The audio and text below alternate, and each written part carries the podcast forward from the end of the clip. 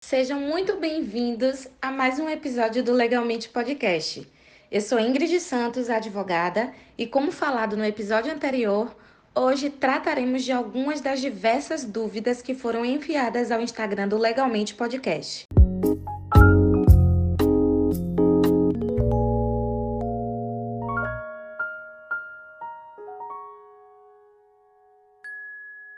De antemão, eu quero agradecer a todos vocês que participaram e que têm acompanhado o nosso trabalho e dizer que, infelizmente, não teremos condições de abordar todas as dúvidas que foram enviadas para nós, por conta do tempo, mas nossa equipe selecionou as dúvidas mais corriqueiras do dia a dia para auxiliar vocês. Então vamos à primeira dúvida que vem de Camila Oliveira, lá de Itapuã. Camila diz que todas as vezes que ela pede uma pizza, escolhe mais de um sabor. Dentre os sabores, alguns são mais caros e outros mais baratos.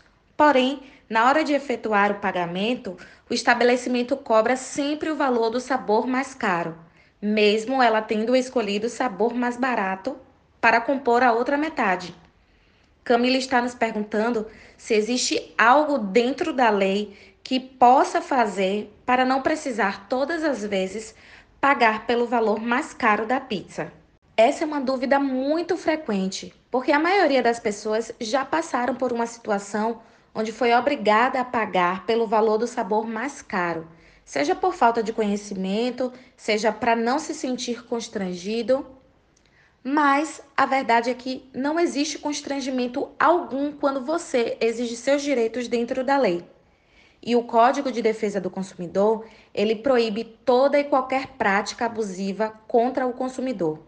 E o artigo 39, inciso 5 do dispositivo legal diz que exigir do consumidor vantagem manifestamente excessiva é proibido.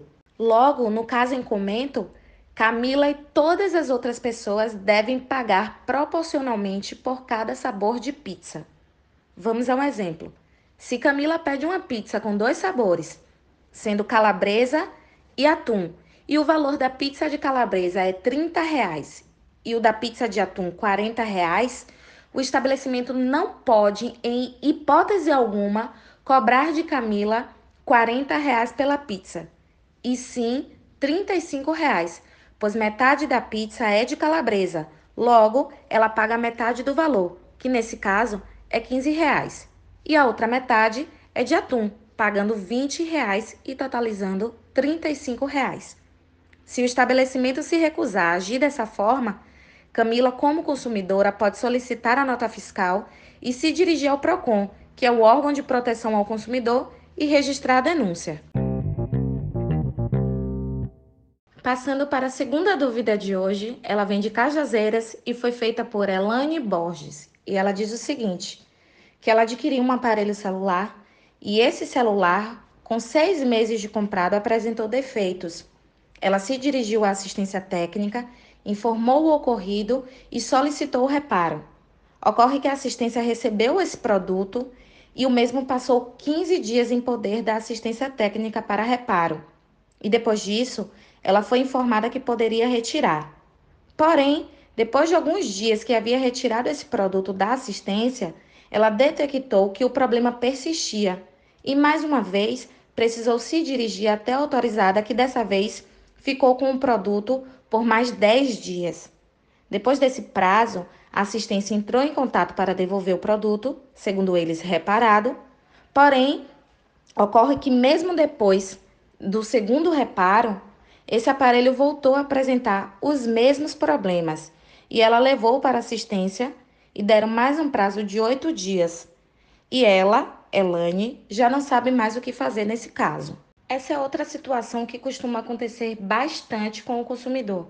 E no caso de Elane, ela pode entrar em contato com a loja e exigir alternativamente a devolução do valor atualizado, a substituição do produto por outro, ou pode adquirir outro produto e pagar a diferença do valor.